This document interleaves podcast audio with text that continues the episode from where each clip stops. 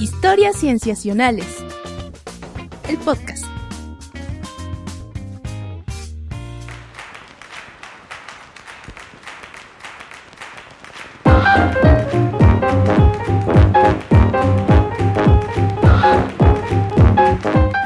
Bienvenidos a Historias Cienciacionales.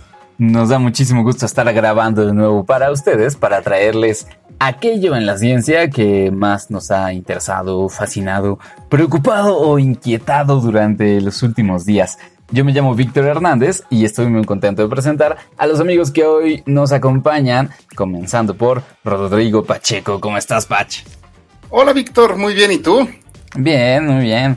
Todo tranquilo. Aquí otra vez para platicar de lo que ha pasado en las últimas semanas en el mundo de la ciencia y también tengo el gusto de presentar aquí a Sofía Flores que nos acompaña. Hola Pach, hola, hola Pach, hola Vic, ¿cómo están? ¿Cómo estás? bien, tú? Gracias, Sofía.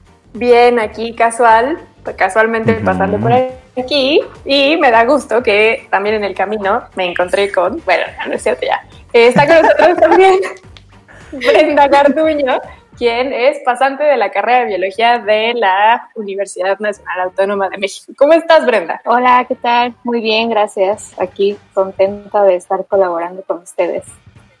a nosotros nos encanta que estés con nosotros porque aparte, corríjanme si estoy en lo incorrecto, pero Brenda es nuestra primera pasante. Sí, de hecho, me parece que sí. Ah. No, no, no, ha habido más. Ha habido, Estuvo Mauricio, ¿no? Mauricio que sí, Mauricio ah, Nos habló de aves de ciudad, ¿es cierto? Bueno, en, mi corazón sí eres la primera, Brenda. Ah, muchas gracias. Gracias por estar con nosotros y pues básicamente seremos nosotros cuatro los que estemos en esta edición de Cienciacionales. Así es, y como hemos estado haciendo en otros eh, en los episodios anteriores eh, platicamos de tres temas, entonces uno de nosotros se queda ahí como eh, con la figura de el comentarista, digamos, ¿no? es esa persona que está en el fondo del salón con los brazos cruzados y hablando de todo aquello que no le toca preparar. entonces, pero bueno, es, es, la dinámica que la dinámica que ahora estamos em, adoptando eh, y pues podemos comenzar entonces el episodio, si les parece bien. Vamos a ello. Lilo, ¿por qué estás tan mojada? Es día de sándwich. Cada jueves le doy a Pato el pez un sándwich de mermelada. ¿Pato es un pez? Y hoy no hay mermelada. Y entonces mi hermana me dijo que le diera un sándwich de atún. No le puedo dar a Pato atún. ¿Tú sabes lo que es atún? ¿Pez? ¡Es pez! Si Pato come pez sería una abominación. Buenísimo. Entonces, esta primera sección le toca a Patch. Patch, ¿qué nos traes ahora? Pues yo les voy a platicar en esta ocasión acerca de las redes tróficas o como las conocemos más comúnmente como las redes alimenticias, que es quién se come a quién en el mundo natural. Y es que todos los sistemas naturales contienen tal cual pues redes alimenticias, eso somos, ¿no? ¿Quién se come a quién? Y en un sistema natural esta red es dinámica y estable y esta estabilidad se da a través de interacciones de cómo obtienen, de cómo obtienen los recursos los diferentes organismos que forman parte de ellas. Y esto también propicia que fluya energía progresivamente, pues de especies que son muy abundantes y muy pequeñas a especies que, que son ya grandes y están compuestas por pocos individuos. Y esto se ve mucho más claro en ambientes acuáticos. O sea, se puede ver en, en, en, muchos ecosistemas, ¿no? De quién, quién se come a quién y cómo el chico se come al grande. Pero en ambientes acuáticos es, es, un tanto más claro. Y, e incluso viene el dicho que seguro gran parte de, de, los que nos escuchan la conocen, que es como la del pez grande se come al pez chico, ¿no? Quien no la ha escuchado. Oye, ¿por qué, eh, ¿por qué en agua es más claro que en otros ecosistemas? Ah, pues porque alguna vez has, visto unos peces comiendo, o sea, se comen entre ellos bastante, bastante salvaje, o sea, incluso si te has tenido una pecera y tienes, por ejemplo, una tilapia o has visto tilapias en peceras que ven a un pez herido de su, de su propia población, se empiezan a comer brutalmente. O sea, los peces se comen prácticamente lo que se mueva. Y, y eso lo vuelve un sistema un tanto, un tanto rudo en ese sentido de, Sí, sí, sí, más o menos. No, no sucede en todos, estoy generalizando, por supuesto, pero pues básicamente los peces se comen lo que se muevan. Entonces, lo cual no, no, no ocurre tanto en otros, por ejemplo, en los sistemas terrestres, que son mucho más, este, más selectivos, tal vez, en ciertas formas. Pero vaya, en este caso vamos a hablar de ambientes acuáticos, que es donde se centra el estudio que les voy a platicar.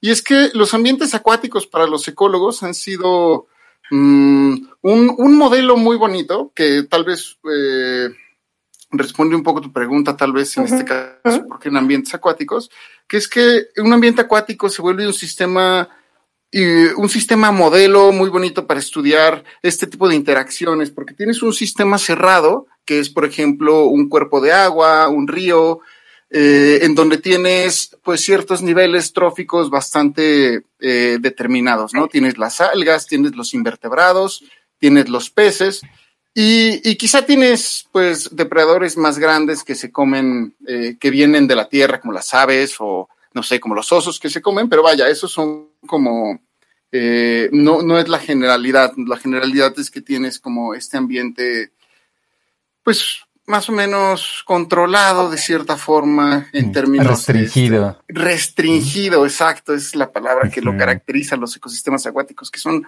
pues un tanto más restringidos que los otros ecosistemas. Definitivamente contesta mi, mi pregunta, gracias.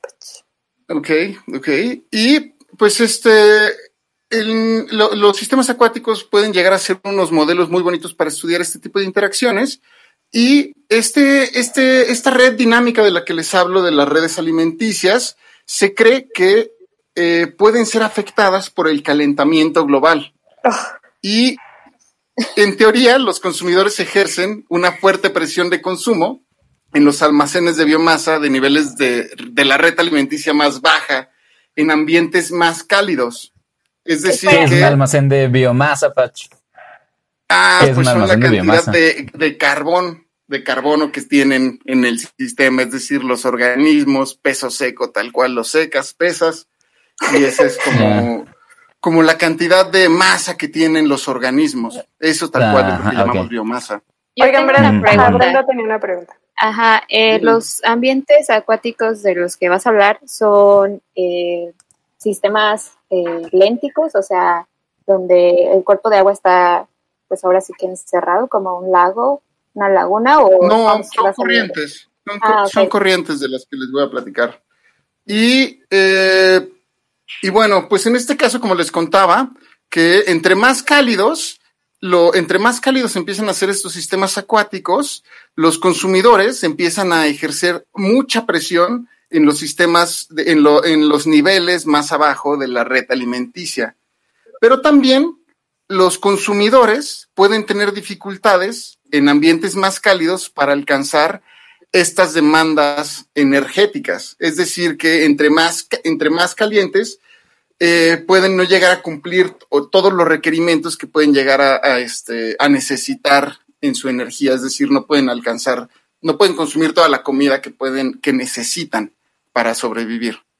Y en este sentido, de cómo el, cómo el calentamiento puede llegar a alterar estas redes tróficas, unos investigadores del Colegio Imperial de Londres, liderados por ah. Eowyn J. O'Gorman, que Eowyn, no sé si se pronuncia tal cual así, yo creo que lo estoy pronunciando muy mal, eh, se pronunciará Ion, Eowyn, no, no, ¿alguien, alguna sugerencia?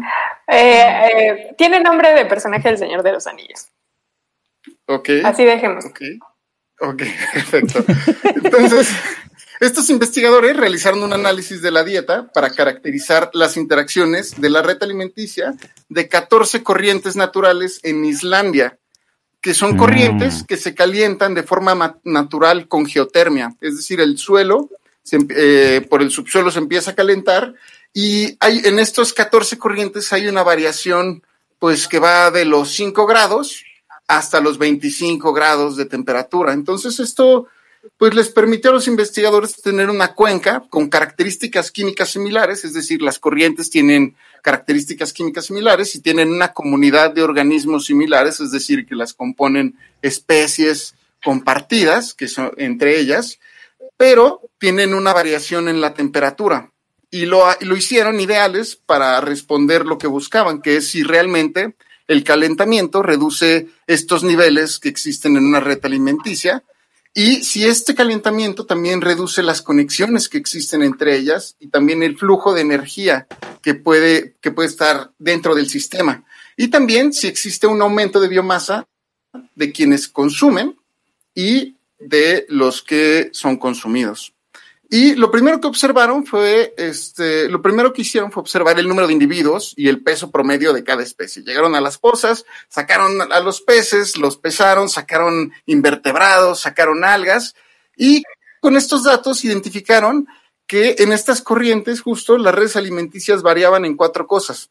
El tamaño de la cadena era mucho, eh, variaban en el tamaño de la cadena, es decir, el tamaño se iba reduciendo conforme las corrientes iban haciendo más, más calientes.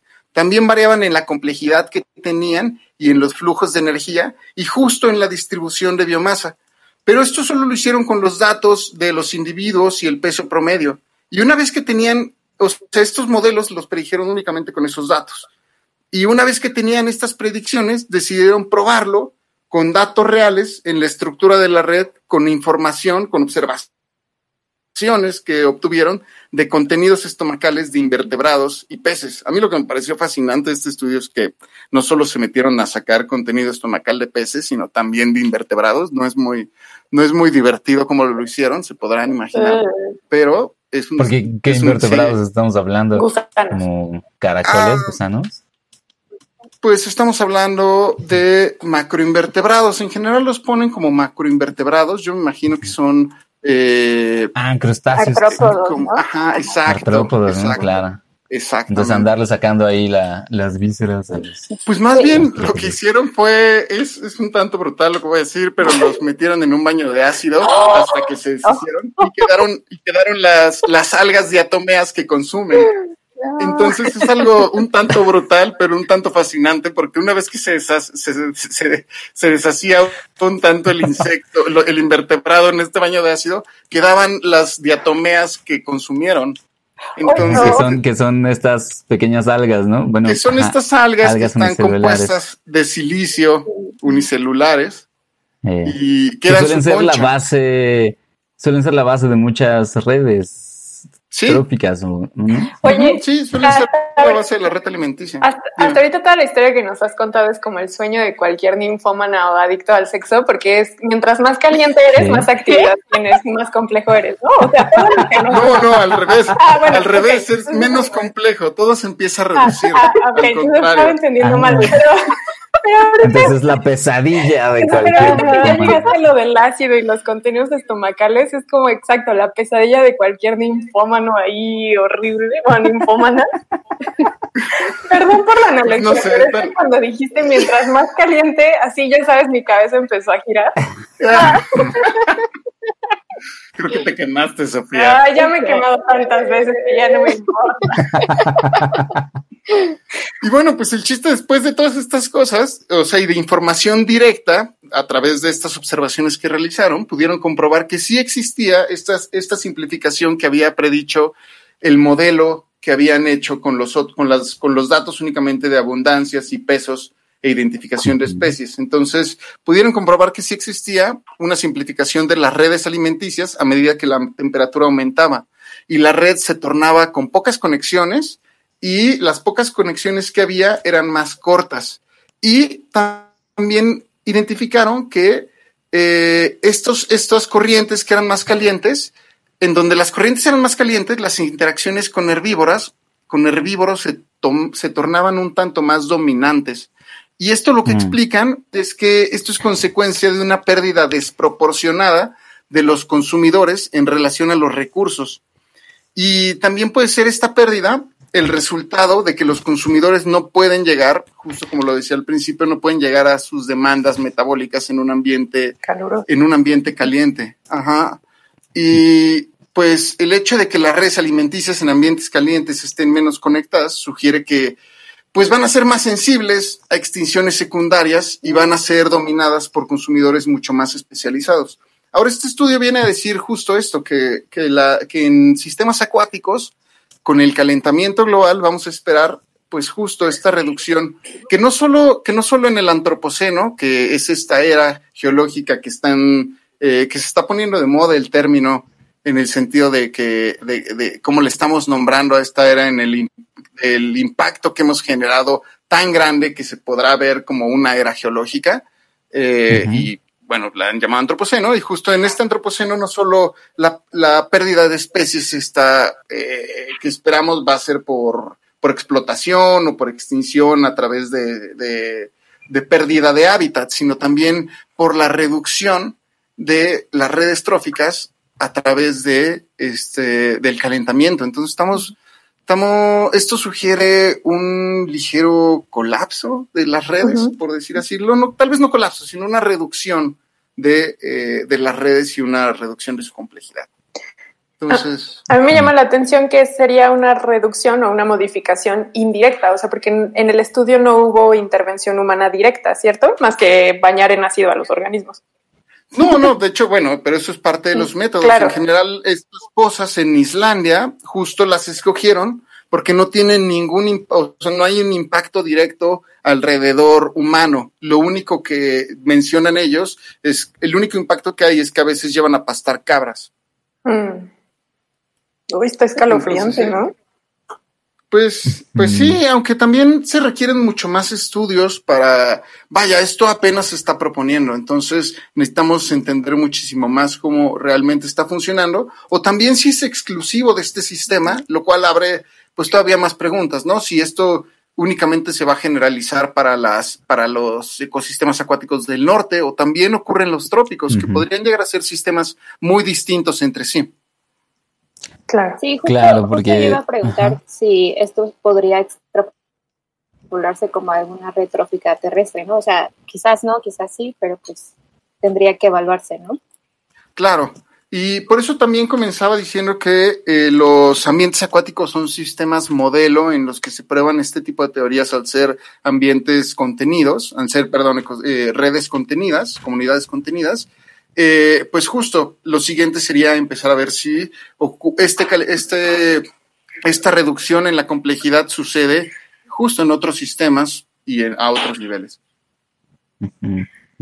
Y que también nos da mucho que pensar eh, al respecto de cómo puede responder, digamos que la, la biota de manera general a cambios tan globales como puede ser el calentamiento eh, sobre todo yéndonos a pensar en el pasado, donde pues la historia de la, de la Tierra ha tenido muchos, muchos cambios muy grandes, pero pues recientemente tuvimos una glaciación y luego el deshielo y los cambios de temperatura fueron grandes y entonces seguramente que todas las redes tróficas de esos tiempos pues eh, pasaron por momentos de inestabilidad fuerte, ¿no? Que terminaron cayendo en otros momentos estables que son los que ahora pues pensamos que están.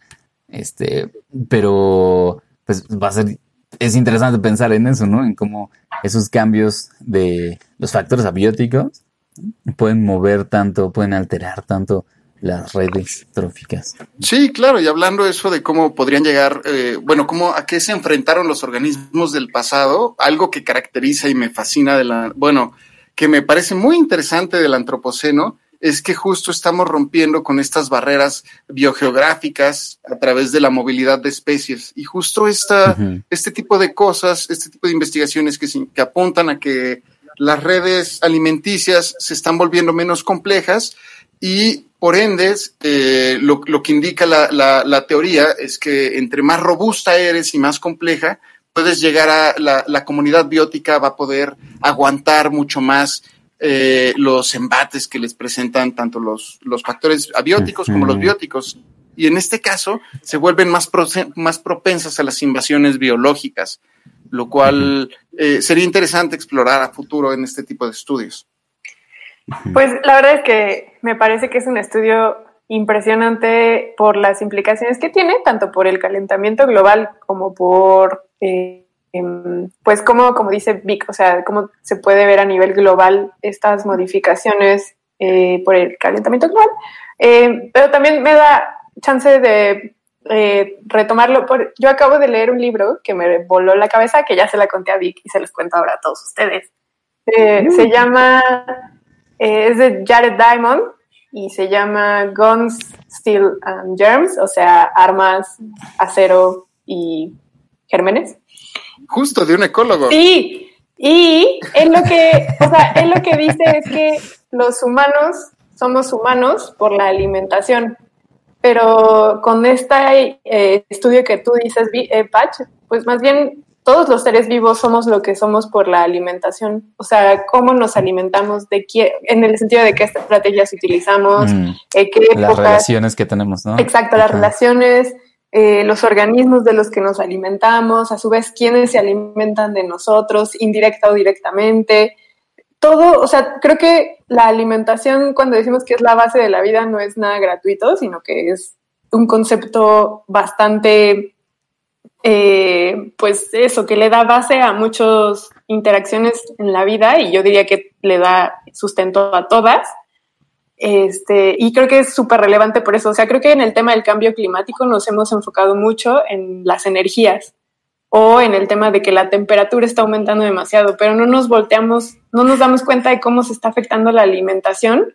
Y creo que ese debe ser el tema que nos debería consternar a todos porque si, si dejamos de comer nos morimos. O sea, por mucho que tengamos paneles solares o dejemos de usar bolsas de plástico, si los agricultores dejan de tener cosechas de jitomate o de lo que sea, nos morimos.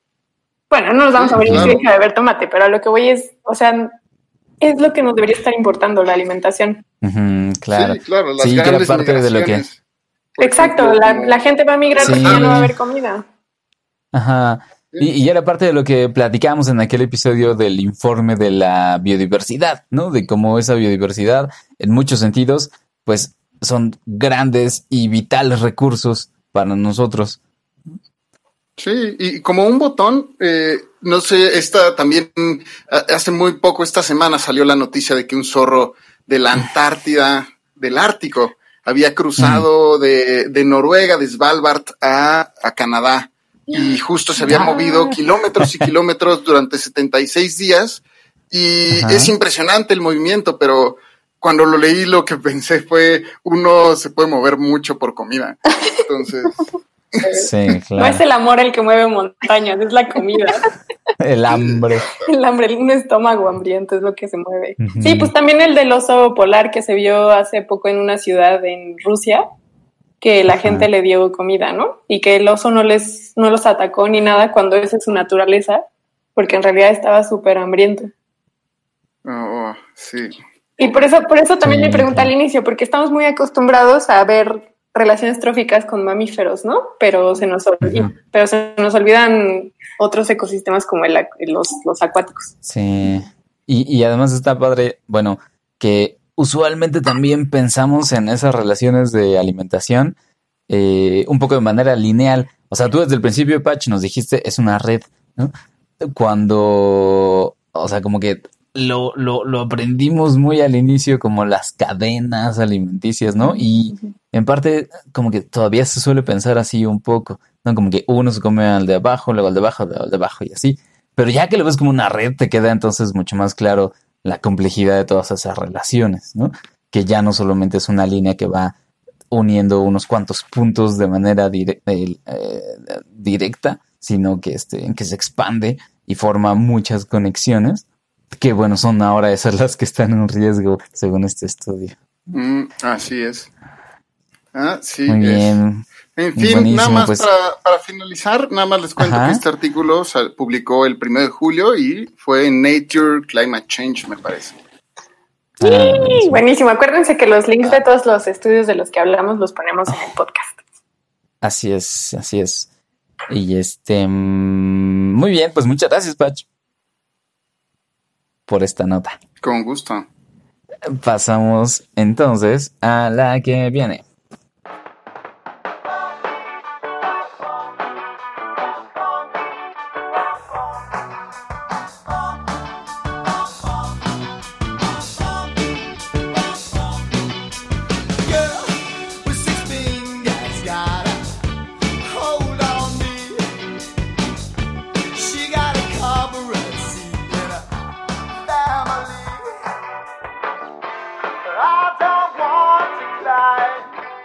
Buenísimo.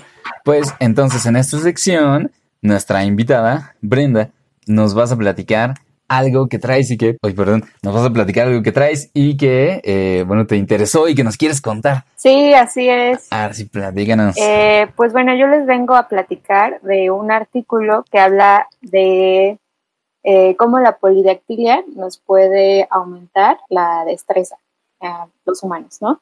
Y me parece interesante porque así lo vi, eh, leí el título y pues decía, la polidactilia aumenta la destreza en los humanos. Entonces, pues de ahí surgió la duda, pues realmente será o no será, ¿no? Y pues bueno, me puse a investigar un poquito de la incidencia de la polidactilia en humanos. Eh, que cuando decimos polidactilia son, literalmente... Eh, cuando tienes más de cinco dedos en, tus manos o en tus pies. Es decir, puedes ah, tener más de 10 dedos en, total, ¿no? Y eh, es más, ¿vas a hablar del artículo del que habla Bart en la revista Time? No, ¿es Lisa? No. no, no, es ese. Ah, ok. Sí, no. Eh, y pues bueno, al parecer la polidactilia es eh, pues bastante este, incidente en la, en la población humana eh, Chequé un dato de hace como 10 años, ya es un poquito viejito el dato, pero se presenta en el 0.2% de la población mundial. Entonces, no es algo realmente tan raro, pero lo que vi es que generalmente está asociada a otros síndromes, ¿no? A otros padecimientos. Y eh, generalmente cuando se presenta la polidactilia en, pues en los bebés, eh, los papás o bueno, los doctores, los médicos sugieren eh, retirar pues el dedo extra que tienen tanto en el pie o en la mano, porque se piensa que no es funcional. Entonces, eh, no en todos los casos no es funcional, hay unos casos en los que sí, el, el dedo que se presenta no es completamente funcional y por eso deciden retirarlo, pero en algunos casos sí lo es. Y en este caso, eh, los investigadores eh, encargados del estudio eh, se enfocaron a, estudiar a dos pacientes. solo dos pacientes, un chico de 17 años y su madre de 52 años. Órale, ¿su mamá le heredó la polidactilia? Sí, sí, al, sí, al parecer sí. Y es un componente genético. Sí, es un componente genético.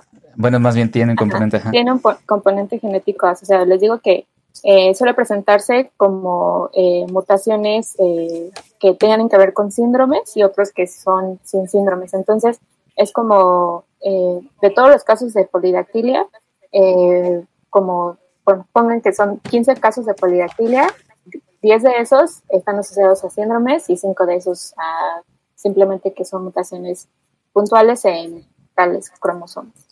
O sea, la polidactilia podría llegar como en diferentes... Ajá, en diferentes días. Ajá. ¿Cómo que en diferentes días? Días, días. Ah. si naces en martes, tienes muchas. Martes 13. Oye, yo tengo una dos dudas. Una es, ¿estos dos pacientes tenían un síndrome? Es decir, su polidactilia era derivada de algún padecimiento. Y mi segunda pregunta es, cuando haces esta distinción entre el sexto dedo funcional y no funcional, ¿se refiere a que lo pueden mover? Ajá. Ah, eh, bueno, la primera pregunta, bueno, sí, la segunda pregunta sí que funcional se refiere a que si lo pueden mover o no. Eh, y también, eh, bueno, suelen retirar el, sexto dedo cuando no está bien desarrollado, es decir, tienen presente como restos del dedo, pero no completamente formado. Entonces ahí es cuando deciden pues retirarlo. Eh, ah, bueno, y a la primera pregunta, este, no, no tenían ningún síndrome, eran pacientes sanos, solamente con, con presentaban seis dedos en cada mano. Okay. Y eh, la polidactilia la distinguen generalmente en dos casos. Eh, una que se llama postaxial y preaxial. La preaxial es este eh, ah, es la que se encuentra eh, cuando el dedo se presenta a un lado del meñique, del dedo meñique, tanto de la mano como en el pie. Y la preaxial es un dedo que se presenta entre el, pulgar y el índice.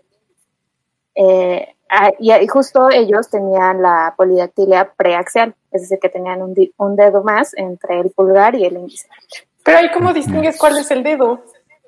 Eh, yo también me hice la misma pregunta, que cómo distinguen, como cuál era el Es una dedo, buena el pregunta. dedo Ajá, extra y no, y no era el índice realmente, o era el pulgar, o, ajá. sí. pero- O puede ser cualquiera de en medio. Ajá, pero no, este, lo distinguen, bueno, hacen un, toman una, ¿cómo se llama? Radiografía. Una, ajá, una resonancia magnética Ah, y sí se alcanza a ver justo, o sea, sí se ve la diferencia de la forma del dedo. Se Oigan, pero, Ajá. pero tienen que tomar una resonancia magnética para ver cuál dedo es distinto. O sea, se ve muy normal, como una mano. o sea, se ve como, se ve muy normal, de verdad que sí. Yo vi la foto y dije, ay, no, Sí, no parece que tenga seis no, dedos, pero se ve muy normal, pero- o sea, parece incluso un índice, un dedo índice, pero como con la curvatura del dedo pulgar. O sea, es como. Es como del Uy. tamaño del dedo índice, pero como con una pequeña curvatura del dedo pulgar. Sí, sí. Es- en la, en la liga que nos pasaste, Ajá. Brenda, para darle un ojo al Ajá. tema, viene la Sí, foto, y- ¿no?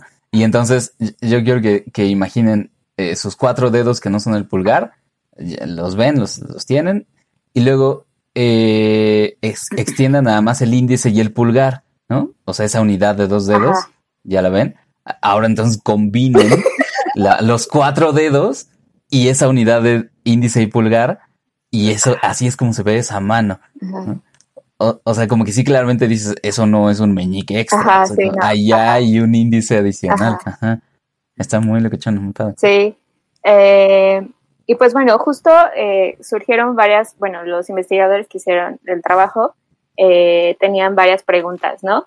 Eh, primero querían ver si el dedo extra tenía un movimiento independiente de los, de los otros cinco dedos, es decir, que Ujú. si tenía nervios, eh, tendones y músculos como propios del dedo o más bien utilizaba músculos asociados a otros dedos. Y eh, qué tanto de ese movimiento que tenía el, el dedo era independiente de los otros dedos. Es decir, por ejemplo, cuando movemos el dedo eh, meñique, generalmente también se mueve el otro dedo, ¿no? El que está junto al anular. sí, claro, totalmente. Ajá. Entonces querían ver qué tan independiente. Por ejemplo, si mueven solo el índice. eh, Solo se mueve el índice. Ajá, o el pulgar, ¿no? Entonces, esos son Ajá, dedos completamente independientes. Eh, y querían ver como qué tanta independencia tenía este dedo con respecto a los otros eh, cinco dedos. Ojalá los que nos están escuchando también estén viéndose como nosotros nos vemos, Sí, no, muchísimo. moviendo los la vista en la mano. Eh, y bueno, también les interesaba mucho ver la parte cerebral, ¿no? O sea, qué tan eh, estos movimientos de los dedos, eh, cómo estaba asociado como a las conexiones eh, neuronales en el cerebro, o qué tanta Mm. diferencia tenía el movimiento de este dedo con, con pacientes que tenían cinco dedos nada más. Y, eh, y ya de ahí, este, ver como qué tanta eh, destreza o qué tanta eh, ajá, qué- cuál era la visión la destreza de, de estos pacientes. Y pues bueno, Ajá. primero para ver lo de el movimiento del, del dedo, sí qué tan independiente era, pues les digo que sacaron una resonancia magnética para observar los músculos, los tendones y los huesos, ¿no? Y pues vieron que el dedo eh, pues era como un dedo, como les decía, entre pulgar e índice y tenía tres falanges como los otros cuatro dedos. El pulgar solo tiene, no sé si sabían, pero Dos. dos, ajá, dos falanges. La siento. Ajá. dos falanges. y pues sí, su pulgar también tenía dos falanges. Y eh, el, el otro dedo, el extra, tenía tres falanges.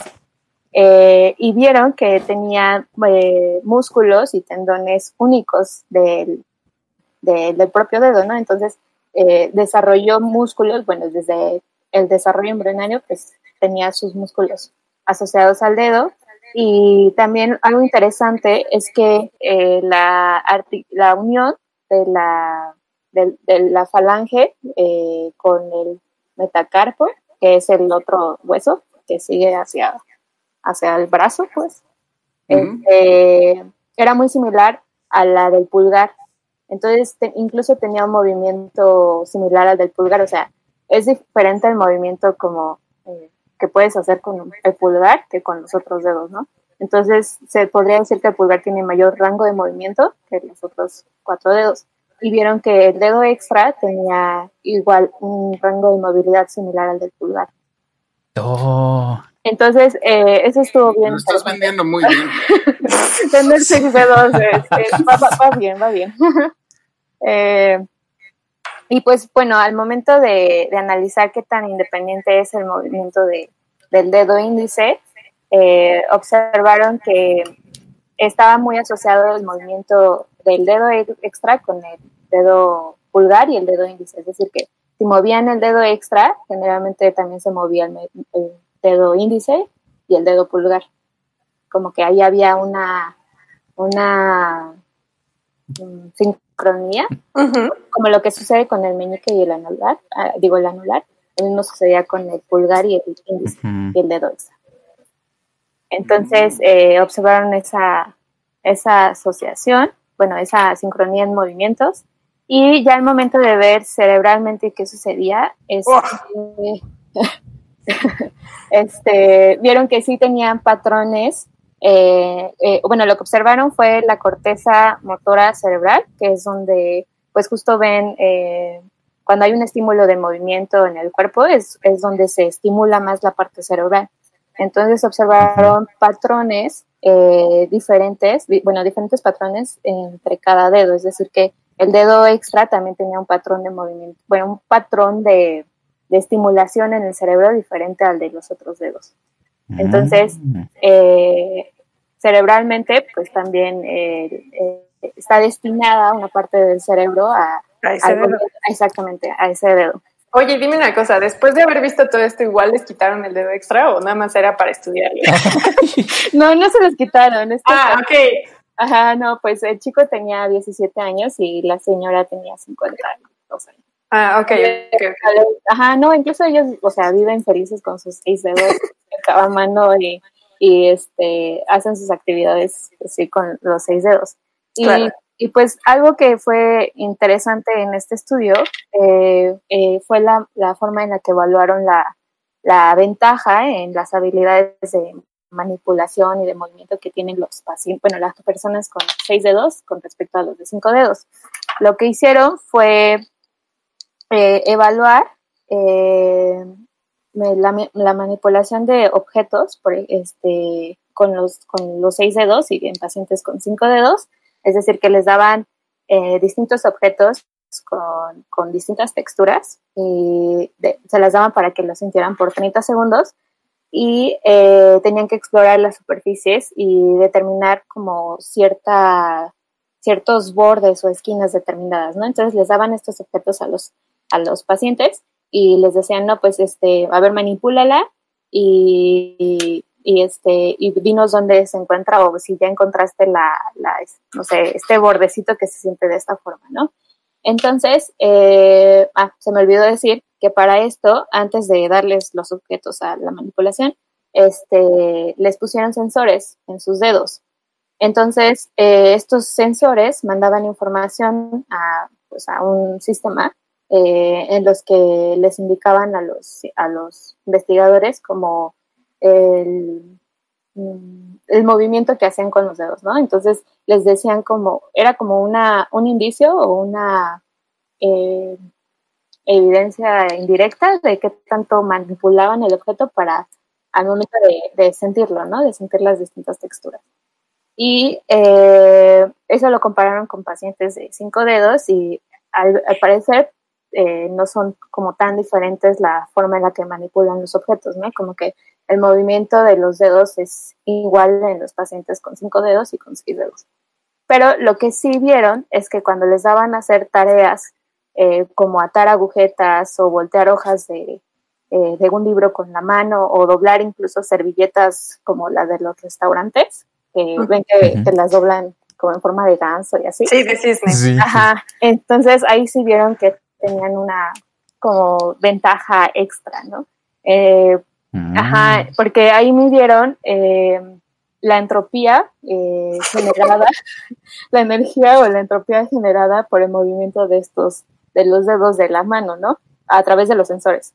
Entonces, lo que vieron es de que en estas tareas, como atar agujetas, voltear las hojas de una mano, digo, las hojas de un libro con una mano y doblar las servilletas, era muchísimo mejor eh, la forma en la que hacían la tarea que, que los, las personas con cinco dedos. Oye, Brenda, ¿y sabes si los pusieron a escribir en una máquina o en una computadora?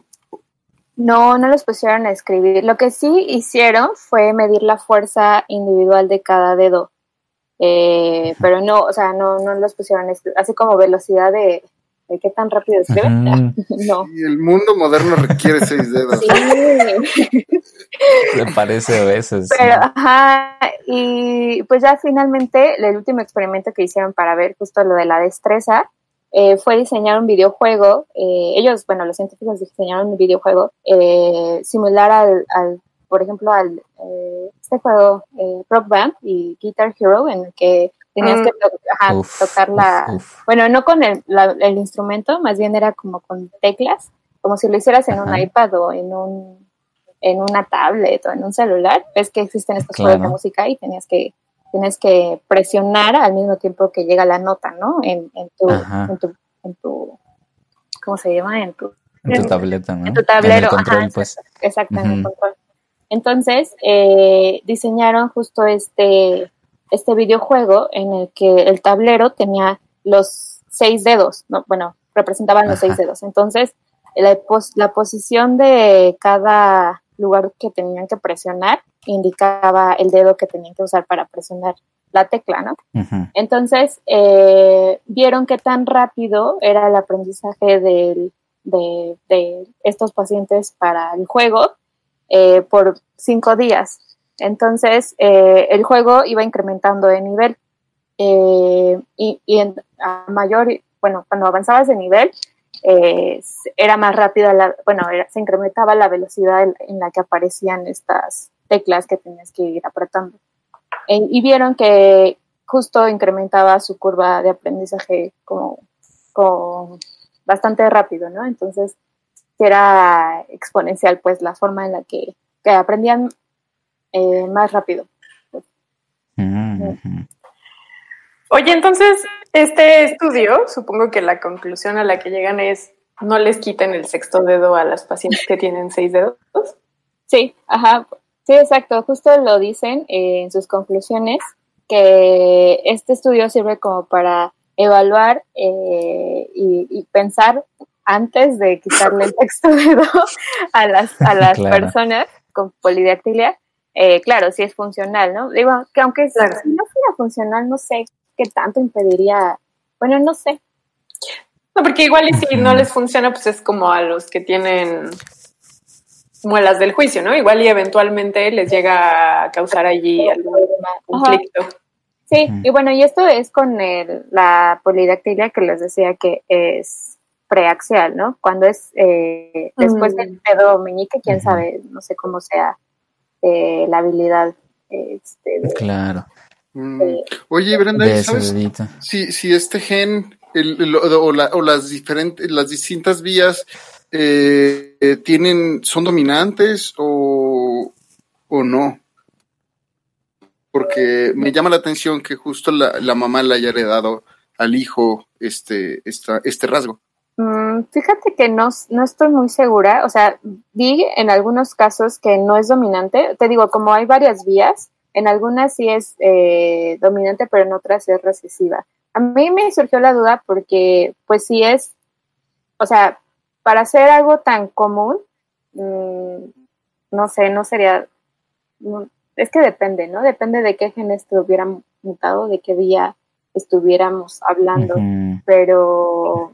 Sí, no, no lo mencionan en el artículo, la verdad es que no, no indican como que a qué está asociado la polidactilia ¿no? de, de estos pacientes, ¿no? O sea, si ya sabían como si a qué genera el asociado a, a su polidactilia. Claro. Sí. Yo, yo recuerdo haber visto que hay como reportes de, em, de familias completas en Brasil en particular, ¿no? Como que por alguna razón es, es más frecuente la polidactilia allá y hay familias completas que tienen este seis dedos. Entonces, este, pues seguramente que sí hay, eh, este, eh, o sea, no sabemos si es efectivamente dominante o no, pero mm, hay muchos casos de herencia muy De directa. familias. Ahí. Sí, Ajá, ajá. sí, justo Y también. una, y- bueno, sí, sí, sí, di, di, di, Brenda. ah, justo de- también vi y que también está muy asociada a poblaciones africanas y, y Mm. como decías de Sudamérica. Ajá, ajá. Sí, y una cosa que me gusta muchísimo del, de este estudio que nos traes es este resultado, el hallazgo de que el cerebro pueda acomodar nuevos apéndices.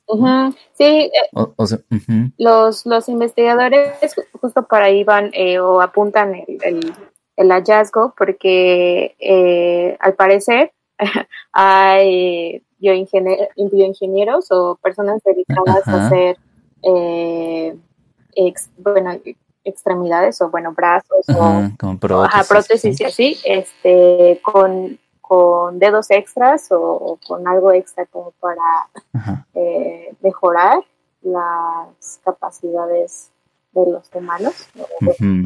Entonces, este, este estudio justo es evidencia de que, pues sí, el cerebro sí puede eh, tener ahí un dedo extra y manejarlo perfectamente. ajá. O, o más, ¿no? Podemos Ajá. soñar con, con convertirnos en el doctor Octopus, por ejemplo, y conectados a nuestro cerebro esos tentáculos adicionales, pues los podríamos manejar, imagínate. estar consciente, o sea, estar haciendo muchas cosas a la vez y estar consciente de cada una de esas extremidades, debe ser, ajá, debe ser una cosa. Y, y, y finalmente me recuerda también, no sé si ustedes vieron una película como de inicio de los 2000 que se llamó Gattaca. Mm, Ah, sí. Mm, ¿no? que hablaba como sobre eh, ingeniería genética en humanos y luego la discriminación que eso traería. Y me acuerdo mucho una escena en particular en la que van a un concierto de un pianista que tiene seis dedos en cada mano. ¿no? Ajá, y, y pues que eh, era considerado un pianista virtuosísimo y que además podía tocar cosas que nadie más podía, precisamente por sus seis dedos. Como en Guitar Hero. Ah, Exacto. A mí me hace pensar, por ejemplo, en, eh, eh, ya siendo más ñoña, en la selección natural, cómo hemos intervenido en ella. Y me pone a pensar, por ejemplo, la estatura es un rasgo que los humanos hemos seleccionado. El que seamos cada vez más altos es prueba de que nos gustan las personas altas. Pero me puso a pensar mientras tú hablabas, eh, Brenda, ¿qué pasaría entonces si este estudio, supongamos que el día de hoy este episodio de Cienciacionales se vuelve viral y los médicos del mundo dicen, dejemos de cortar el sexto dedo a todo mundo y de repente tener seis dedos se vuelve sexy y entonces se convierte en un rasgo que seleccionamos. ajá.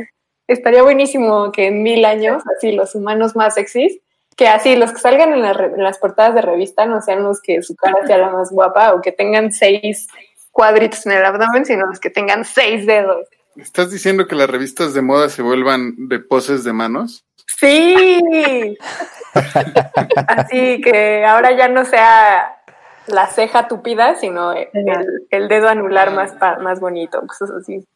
Y justo lo que, lo que también pensé fue que, bueno, si este dedo eh, es similar al, al pulgar, ¿no? Entonces, no sé si ustedes en algún momento han tenido que no usar el pulgar para sus actividades cotidianas, no sé, de que les, les se pegaron o se lesionaron o algo cortaron. el pulgar, ajá, y no, no, lo, han podido- no lo pueden usar. Realmente eh, eh, dificulta mucho las actividades que hacemos día a día, ¿no? no sé, no sé si les ha pasado, a mí sí me ha pasado y es terrible. Entonces, con, con seis dedos, eh, si algo le pasa a tu pulgar, realmente ahí estaría el otro dedo como para ayudarte un poco más, ¿no? De El respaldo, claro. Bueno, eso pienso, ¿no? Porque pues quizás sí, este, igual y no, no cumple la- todas las funciones que nos ayuda a hacer el, el pulgar, pero, pero sí, este, tiene movimientos muy similares. Personas con seis dedos, discúlpenos por hacer broma de esto. Supongo que también aplica para los de tres pezones. Al final no les hemos encontrado una función. Pues sí, no. Bueno, eh, hablando de los pezones de los hombres, pues tampoco. Entonces, nosotros también nos sentimos ofendidos. Según yo, los hombres, si tienen una estimulación correcta, pueden llegar a lactar. Sí, sí, sí. Yo no lo sé, pero también he escuchado. Bueno, sí, eso. según yo es un mito por ahí, no, no tengo evidencia Eh, de eso. Oh, Bueno, pero nos estamos desviando. El chiste es que, que está muy bueno eh, lo que nos cuentas, bueno, porque, o sea, también nos hace pensar que, pues, esta cuestión de la normalidad, eh, pues, es relativa, ¿no? O sea, si el dedo extra es funcional, si el cerebro lo puede acomodar bien, sí. y además parece que te da un poco más de destreza, eh, pues, como que no hay por qué verlo de manera negativa, ¿no? O sea, más que por la pura recepción que pueda tener la sociedad para ello. Está padrísimo. Buenísimo. Este podcast se ha vuelto más incluyente gracias a ti, Brenda. Yay. Genial. Muy bien. Pues muchísimas, muchísimas gracias, Brenda. Sí. Eh, si les parece bien, pasamos a la última sección.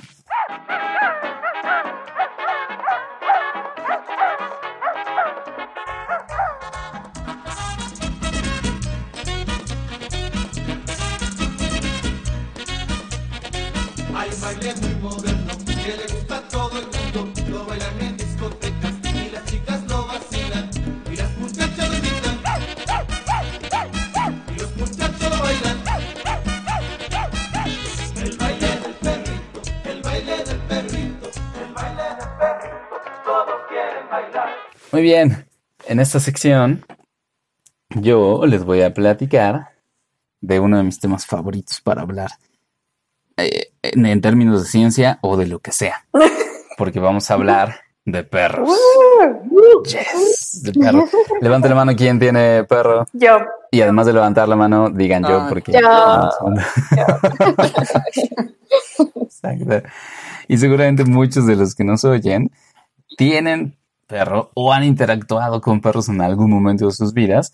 Y aquí va la pregunta con la que podemos abrir este tema, que es, eh, ¿ustedes han visto cuando los perros ponen cara de cachorrito triste? chipil.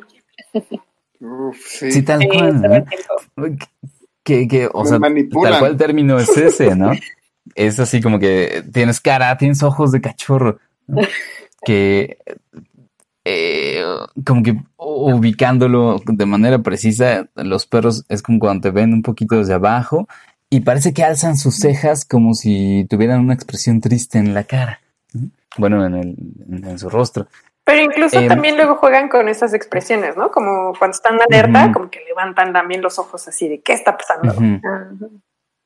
Exacto, exacto. Bueno, yo les voy a contar de un estudio más o menos reciente, es de precisamente de junio de, este año, publicado en la revista este, mm, Proceedings of the National Academy of Sciences, es una de las más importantes, que eh, trata respecto de cómo ha cambiado la musculatura facial de los perros este, con respecto a sus ancestros, a sus ancestros lobunos. ¿no?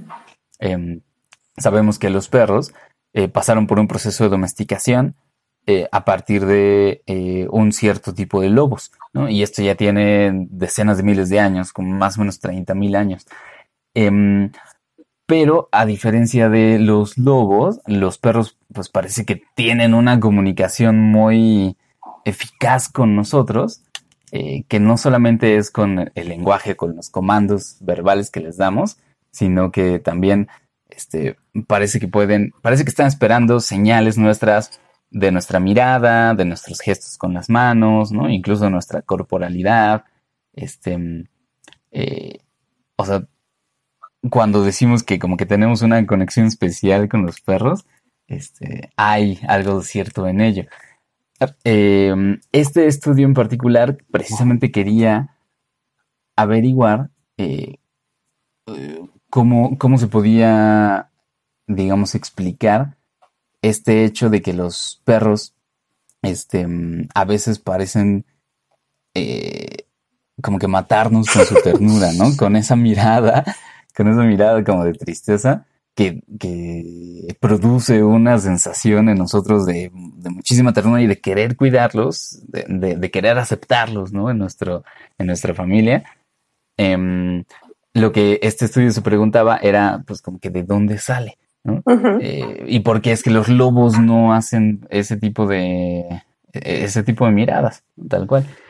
Bueno, hicieron un par de este mm, eh, hicieron un par de métodos, ¿no? Eh, hicieron un par de cosas. Una fue analizar anatómicamente la musculatura facial de perros y de lobos, de perros de distintas razas eh, y de lobos norteamericanos.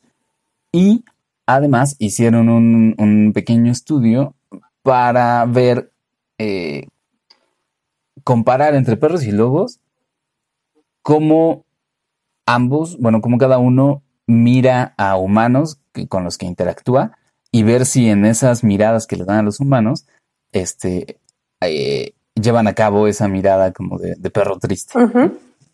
Lo que encontraron es una cosa muy interesante, que los perros, eh, en su gran mayoría de las razas que, que analizaron, sí tienen un par de músculos, un par de conjuntos musculares bien definidos, bien identificables, que los lobos no tienen. Y son como dos pequeños conjuntos de músculos que están cercanos a la musculatura del ojo, eh, que se llaman, si quieren saber el nombre, se llaman el levator anguli oculi medialis y el retractor anguli oculi lateralis, que están eh, un poquito a la mitad del ojo en la parte superior y en el lado del ojo como si fuera el rabillo del ojo.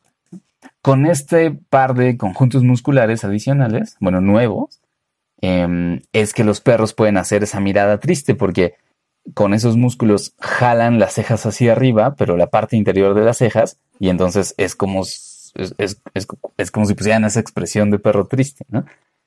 Eh, sus ojos se vuelven un poquito más grandes y en general a nosotros los humanos nos parecen más tiernos todos los animales o humanos que tengan ojos más grandes. Em, entonces, el descubrimiento de que la mayoría de las razas de perro tienen esos músculos adicionales, pues ya es interesante. Pero además vieron que también eh, eh, los perros, cuando están en presencia de un humano, em, hacen esta pequeña mirada eh, alzando las cejas, un poquito con más intensidad y con más frecuencia que lo que lo harían los lobos. Los lobos como que tienen un movimiento muy similar, pero que es realmente muy sutil, porque no tienen ese conjunto muscular realmente desarrollado, no realmente conformado. Solamente tienen como algunos pequeños músculos, uno que otro tendón, que les permite un movimiento muy parecido a- para poner una cara triste, pero no tanto como los perros. Entonces, eh, los lobos pueden hacer ese movimiento y medio hacen ese movimiento en presencia de humanos, pero los perros lo hacen mucho más, con más intensidad y con mucha más frecuencia. Vic, pero, Y- ten- Ajá. perdón que te detenga, tengo una duda. Dime, dime, dime, dime. Sí. ¿Hay algo que desencadene el que los perros tengan esta actitud? Es decir, los humanos, o solamente la presencia de los humanos hace que los perros tengan este movimiento ocular. Fíjate que hay varios estudios al respecto de cómo los perros se relacionan con humanos y hay varios estudios que tienen que ver con el contacto visual que los Mm. perros hacen, ¿no? Em, o sea, se sabe que, por ejemplo, los lobos se comunican entre ellos con la mirada, pero como que no haciendo gestos, ¿no? Sino con otro tipo de, de señales que sí tienen que ver con los ojos, em, pero de otra manera, ¿no? En cambio, los perros rara vez hacen contacto visual con otros perros, pero hacen muchísimo contacto visual con los humanos. Eh, y se ha visto, y ustedes que tienen perros, eh, estoy seguro de que pueden este, confirmar eso, que a veces, bueno, los estudios de laboratorio dicen que a veces los perros, eh, cuando no pueden solucionar un problema, por ejemplo, acuden al humano y hacen contacto visual con él. O cuando están esperando alguna, alguna orden muy particular. Este, ya, ya ven que los perros también son de los pocos animales que pueden entender el gesto de señalar, con- de señalar con el dedo. Eh, ese gesto es mucho más efectivo si se lo haces haciendo contacto visual con el perro a que si solo señalas una cosa. Eh, entonces resulta que los perros sí tienen una, este, mm, vaya que los, los perros pueden esperan un cierto, una cierta comunicación con los humanos por medio del contacto visual. Mm. Y precisamente ese dato es el que lleva a los investigadores de este estudio a pensar que esa expresión de cachorrito triste puede tener un origen evolutivo. Y esto sería, pues, de la siguiente manera. O sea, decir que algo tiene un origen evolutivo es decir que eh, ha cambiado a lo largo del tiempo, pero también que lo podríamos explicar por los procesos evolutivos tradicionales, eh, en particular por la selección natural. Y eh, durante el proceso de domesticación de los perros ha sido muy largo, ha habido muchos cambios, cambios genéticos, fisiológicos, cambios de diversificación, pues miremos tan solo todas las razas de perros que hay, pero em, puede que estos nuevos músculos tan desarrollados en la mirada probablemente tengan que ver con que a los humanos nos parece que los perros están siendo expresivos cuando es cuando hacen ese gesto, ¿no? Y entonces eh, favorecemos a aquellos perros que tengan más expresividad en los ojos. Y, puesto que nosotros controlamos la reproducción de los perros, em, pues podemos ir guiando si se conservan o no algunos rasgos. Y es así que muy probablemente de manera involuntaria fuimos conservando el rasgo de que los perros nos puedan hacer esos ojos de cachorro. ¿Mm? Oye, Víctor, Y y, al final, pues ahora tienen estos músculos adicionales. Pachi. comentabas que no todos los perros lo tenían. Dijiste que la mayoría de los perros. Sí, fíjate, uno de los resultados interesantes es que eh, un, un conjunto de esos músculos, el levator angulio culimedialis, ese lo tienen todos los perros, pero el otro, ese no lo encontraron en una raza de perros de las que estudiaron, en los husky. Mm, Ajá, y es interesante porque los husky se sabe que son como que genéticamente cercanos a los lobos. a, a los lobos, ¿no? Ajá, o sea, como que están, son más parecidos a como eran los ancestros de los perros. ya. Ajá, ajá. Y Entonces, bueno, como que puede haber ahí una especie de, de, gradi- de gradación. ¿no? Claro. yo tengo una pregunta. Este movimiento de los ojos, o bueno, que tengan estos músculos adicionales, ¿no también está asociado como al movimiento de las orejitas, como cuando las bajan? Es que no sé, o sea, le pasa a mi perro, ¿no? Que cuando me hace estos ojos así de, de cachorro, también suele Sí. pues bajar las orejitas. Ya, ajá. Creo que no necesariamente porque son músculos independientes, ¿no? Bueno, conjuntos musculares independientes. Em, lo que sí es que eh, al menos uno de esos, los que están en el lado del ojo, lo que hacen es como que mover la eh, mover los músculos de los ojos hacia las orejas. Entonces puede que se combine con ese movimiento. Pero, pero no están ligados como tal con otros músculos, no, no, no. Eh, claro, eh, digamos, la expresividad de, de todo un, el rostro de un perro incluye mucho las orejas, ¿no? Que es parte como de lo que los entrenadores de perros nos piden que vayamos conociendo, ¿no? Que, que sepamos que si tienen las orejas metidas hacia, bueno, echadas hacia atrás, qué podría estar significando, o si las, las para es que está en alerta. Entonces, como que esas son señales mm, perrunas que tenemos que aprender a leer, pero el hecho de poner ojos tristes no siempre, no siempre significa que estén tristes.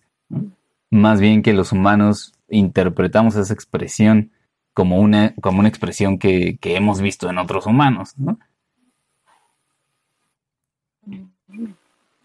Y que nos, y que nos lleva a, eh, pues a cuidar a los perros, ¿no? Nos, nos despierta esta sensación de ternura y este, y nos da, Oye, eh, pues, una, una, una respuesta. yo tengo una otra duda. ¿Y qué, qué razas se evaluaron? Ya dijiste que los huskies, pero ¿qué otras razas? Pues evaluaron cerca de um, siete u ocho. En particular en la parte de métodos, nos vamos a ella. Y eh, tenemos una tabla con. Déjame la. Tan, tan, tan, tan. Evaluaron. ah, aquí está. Evaluaron labradores, No. eh, evaluaron sabuesos, Mm. chihuahuas, pastor alemán, husky, uno que se llama mongrel, que no estoy muy seguro cuál es. Mm, ¿Se lo conocen? No. Mm, tampoco. Esos son los que evaluaron. O sea, un amplio, una amplia gama fenotípica, ¿no? De las razas. Ah, creo que es. ¿Cómo, cómo dijiste que se llamaba? Mongrel. Mm, A mí eso me hace preguntarme si entonces también las implicaciones de este estudio son que aquellos animales que no tienen gesticulaciones eh, también son como más alejados a nosotros eh, evolutivamente y constantemente, hacia el día a día, y también si eso aplica para otros humanos, o sea que los humanos que, que tienen menos gesticulaciones son como más apáticos o tienen Mm. relaciones sociales más débiles o menos eh, robustas. Ya. Sí, fíjate, lo discuten un poquito en el artículo. Dicen que este movimiento de las cejas es una señal que los humanos buscamos en otros humanos para completar el mensaje que estén, Wow. cual, cualquier mensaje que estén dando, ¿no? O sea, si tú das un mensaje y lo enfatizas alzando las cejas, eh, Es más efectivo. pues cambia, exacto, cambia un poco el matiz, ¿no? De ese mensaje. Y aprendemos a, a, a leer también las cejas de las otras personas, ¿no? Ustedes imaginan una persona sin cejas. o sea, eh, no solo sería como raro de ver la cara, pero también como difícil de leer sus expresiones. Y resulta que los bebés también aprenden a, es de las cosas que aprenden a, a ir leyendo en las caras mientras van aprendiendo el lenguaje.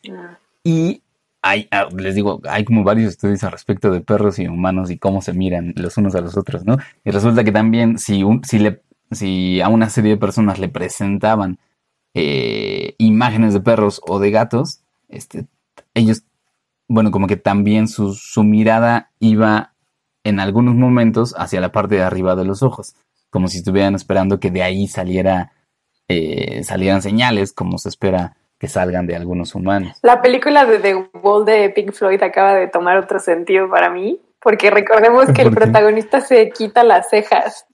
Mm, Entonces sí. igual y también por eso lo hace, como una manera de cortar relaciones con el resto de la sociedad. Puede ser, puede ¡Qué ser. fuerte! Como de aislarse. Pues es que, ah, y, y les quiero, bueno, terminar de contar eso con un estudio al que hacen referencia en este, que tiene que De ver con dedos. qué tanto, no, espera, espera, que de qué tanto em, la probabilidad que tienen cachorritos de ser adoptados en refugios. Oh, Ajá. Y resulta que eh, mientras más intensa puedan hacer esa mirada de cachorro triste o mientras más frecuente la hagan, tienen más probabilidades de ser adoptados en un refugio. Oh, Y oh, bueno, eso es un poquito evidente, ¿no? Que es como que vas a un refugio y si un cachorro te echa esos ojos, como que es casi imposible que te vayas sin él. En cambio, otro que solo está por ahí jugando, normal, pues dices, suyo. pues está padre, está padre, pero como que no remueve algo en mi interior. claro. Oye, y Eh, abonando, y abonando los ajá. estudios que comentas, también para recordarle al foro que tenemos varios episodios si quieren saber más de esta relación de perros y humanos. ¿no? Uy, sí. Tenemos el episodio 7, que es de nuestros inicios de perros y humanos, una relación milenaria con la que platicamos con Raúl Valadez, en donde exploramos justo cómo, cómo realizamos esta eh, selección de, de- de los perros y cómo ha, eh, cómo ha crecido esta relación. Vaya. Sí, sí, que es padre y constantemente salen nuevas cosas eh, y algunas son un poco contraintuitivas, pero la verdad es que muchas refuerzan lo que nosotros, eh, amantes de los perros, creemos que ya sabemos. ¿Cómo qué? Pues como eso de sentir que tienes una comunicación especial con tu perro.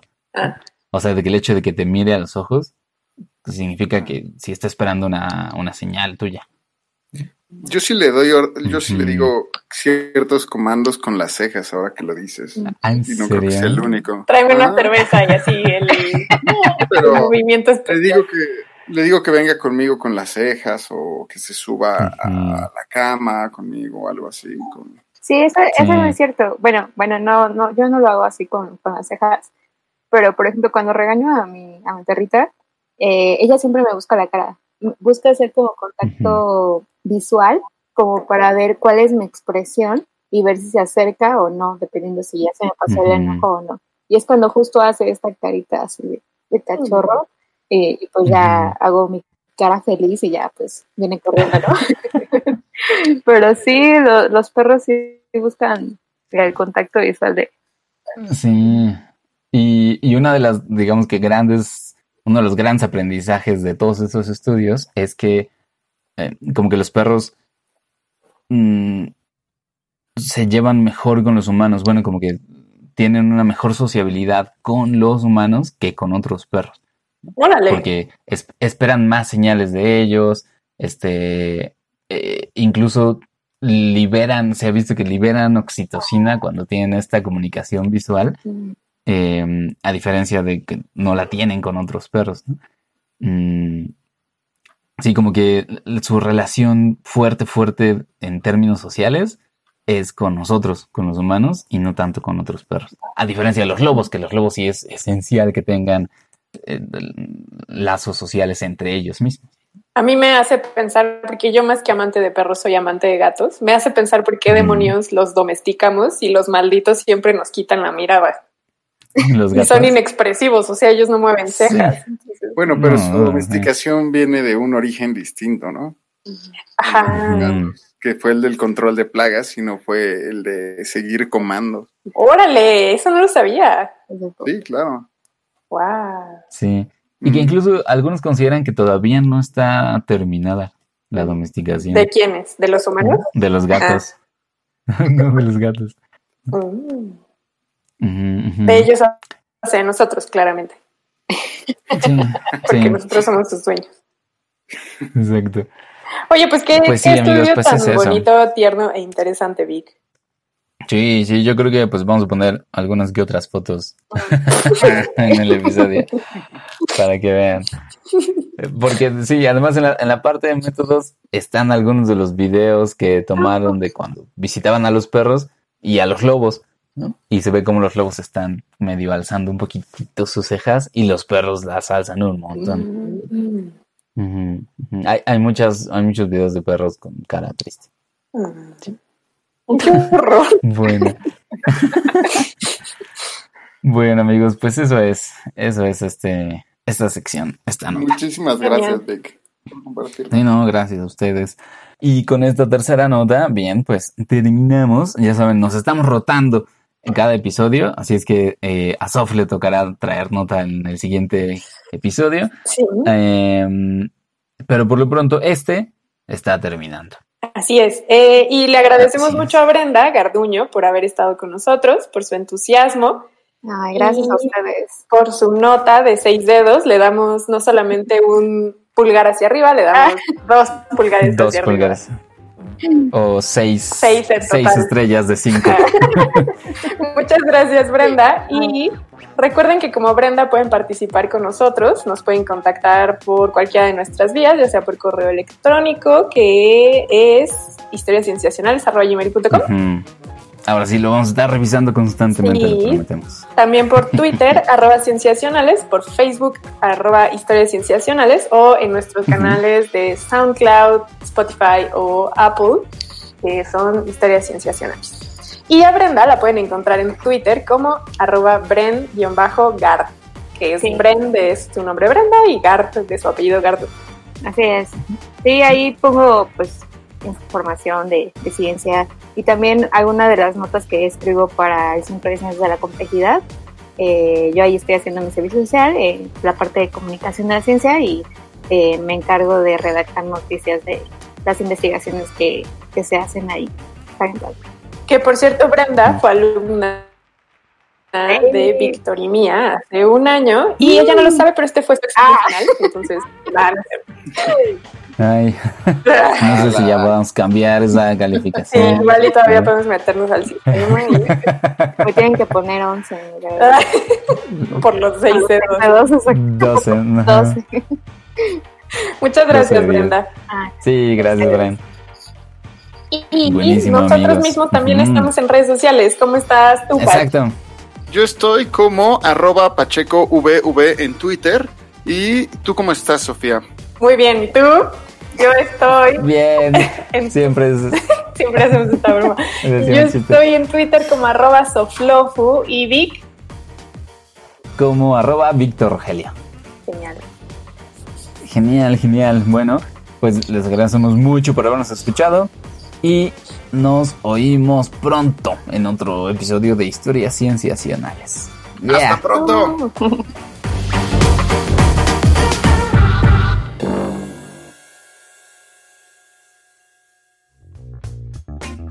Esto fue Historias Cienciacionales, el podcast.